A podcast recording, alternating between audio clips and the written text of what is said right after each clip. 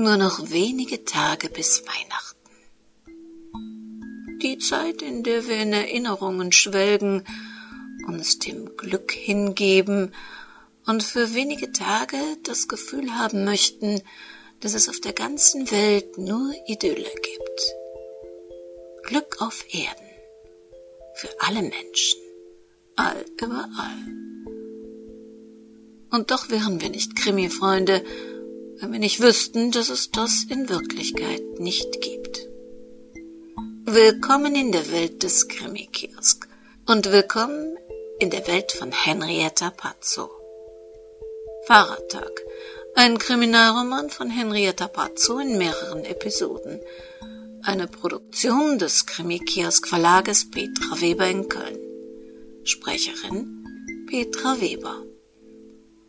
Sie hören Episode 3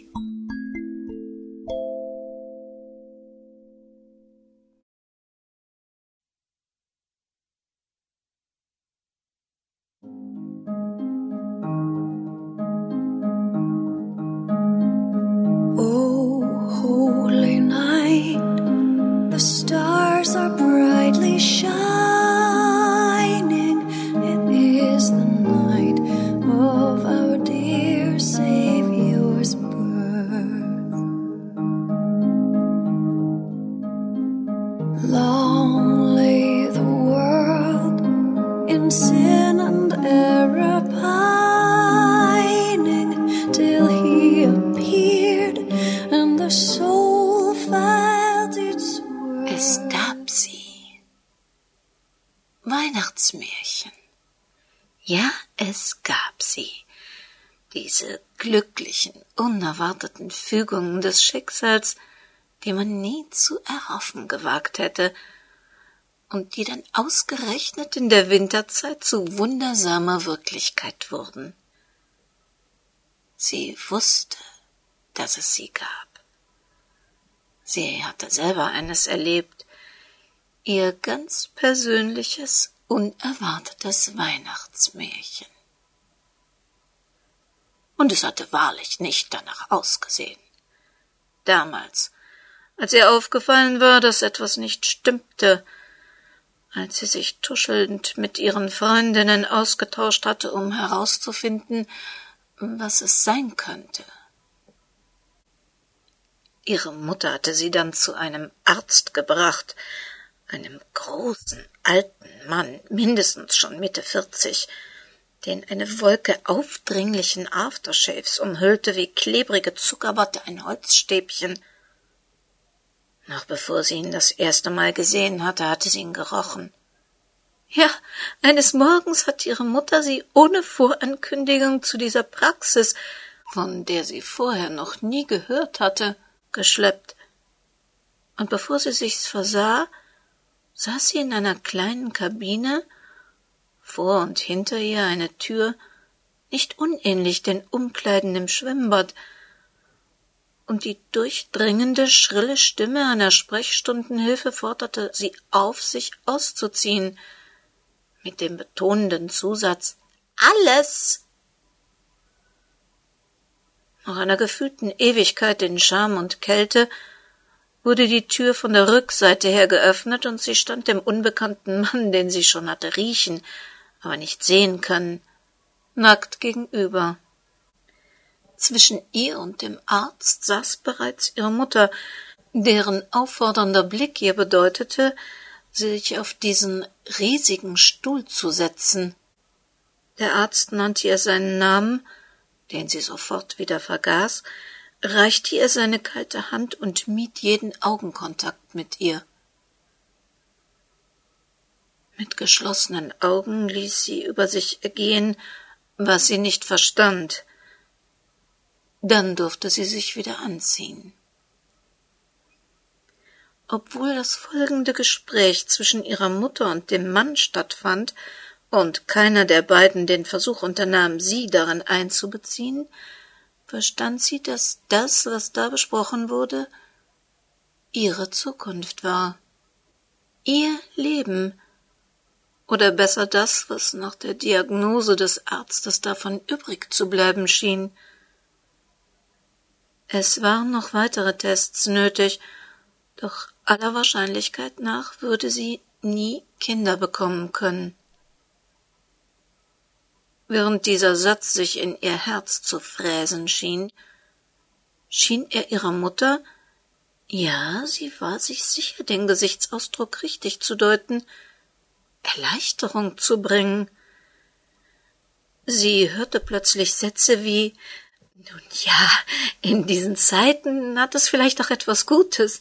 Sie wissen schon, diese lockere Moral, diese schreckliche Negermusik und diese ungepflegten Typen mit ihren langen Haaren und diesen schmuddeligen, ausgefransten Arbeitshosen. Wer wollte schon, dass solche Typen einen zu Oma machten? scherzte sie.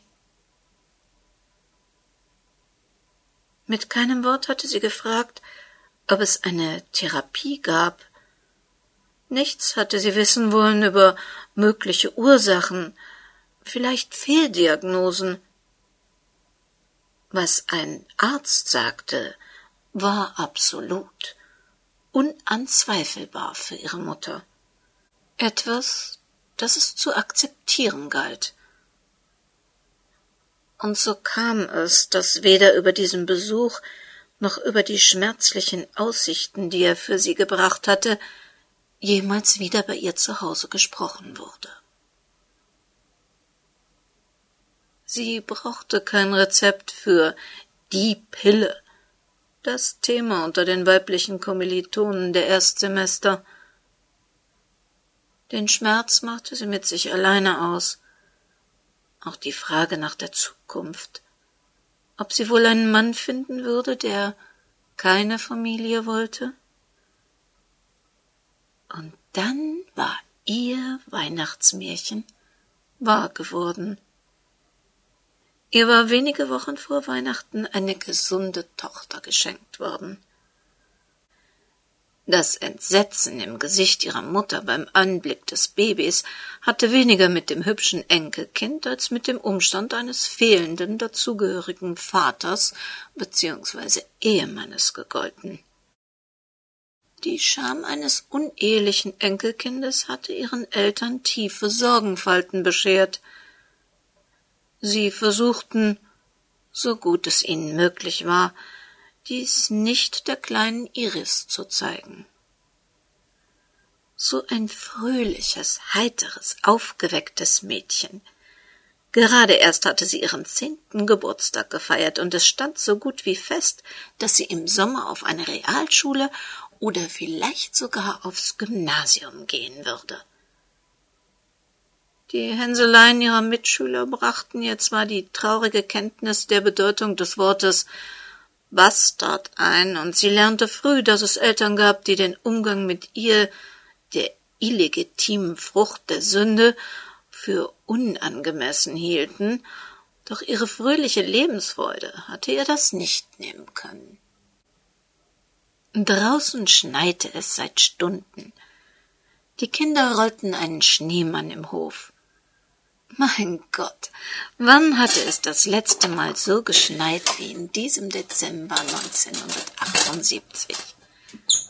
Im Ofen brutzelte die Gans, Klöße dampften im Kessel vor sich hin und die Plätzchendosen waren randvoll mit selbstgebackenem. Ja, Heiligabend konnte kommen. In wenigen Stunden würden ihre Eltern vor der Türe stehen voll bepackt mit Weihnachtsgeschenken, Büchern, Spielzeug, Süßigkeiten. Ihre Mutter würde wieder diesen Ach, hätte das Kind doch nur einen Vaterblick aufsetzen, und ihr Vater würde Haupt- und Nebensätze wie Eine richtige Familie ist erst der wahre Zusammenhalt in einer Zeit wie dieser von sich geben, und Iris würde all diese Anspielungen nicht verstehend vor Freude um den frisch geschmückten Tannenbaum hüpfen und mit ihrer Oma falsch aber laut Weihnachtslieder schmettern. Spießig. Ja, wundervoll oberspießig würde dieses Weihnachtsfest werden, bei dem sogar der Wettergott mitspielte und so viel Schnee wie seit Jahrzehnten nicht mehr beisteuerte. Jetzt hieß es nur noch die Teller mit Spekulatius, Pfeffer und Lebkuchen füllen, eine Mandarine und ein Apfel, eine Handvoll Walnüsse und für Opa außerdem noch ein paar Knickebeinanhänger dazu. Ach, erstaunlich, wie sich mit den Schneeflocken auch eine fühlbare Stille über die Stadt legte. Selbst das Lachen der Kinder im Hof war darunter verschwunden. Im Topf köchelte der Glühwein und erfüllte die kleine gemütliche Wohnung mit dem anregenden Duft einer Mischung aus Rotwein, Orangen, Kardamom und Zimt. Noch die guten Gläser rausgestellt, Besteck poliert, sonst würde Oma wieder den ganzen Abend Messer und Gabeln gegen das Licht halten, Kerzen angezündet und die Topflappen für den großen Bräter bereitgelegt. So. Nun konnten ihre Eltern kommen. Weihnachten stand damit buchstäblich vor der Tür. Und auch Iris wusste, dass sie um vier Uhr wieder vom Spielen zurück sein musste. Zehn vor vier. Pünktlich wie die Maurer, dachte Hannelore Thelen, als sie die Schürze an den Garderobenhaken neben der Tür hängte und öffnete. Vor ihr standen zwei Polizisten in grüner Uniform, an deren Namen und verzweifelte Gesichter sie später keine Erinnerung mehr haben würde. Nur der eine Satz, den sie sagten, bevor sie ohnmächtig wurde, der blieb ihr für immer in Erinnerung. Frau Thelen, es tut uns sehr leid. Aber wir müssen Ihnen mitteilen, dass wir Ihre Tochter tot aufgefunden haben. Und da wusste sie, es gibt keine Weihnachtsmärchen. Sweet hymns of joy in grateful chorus raise we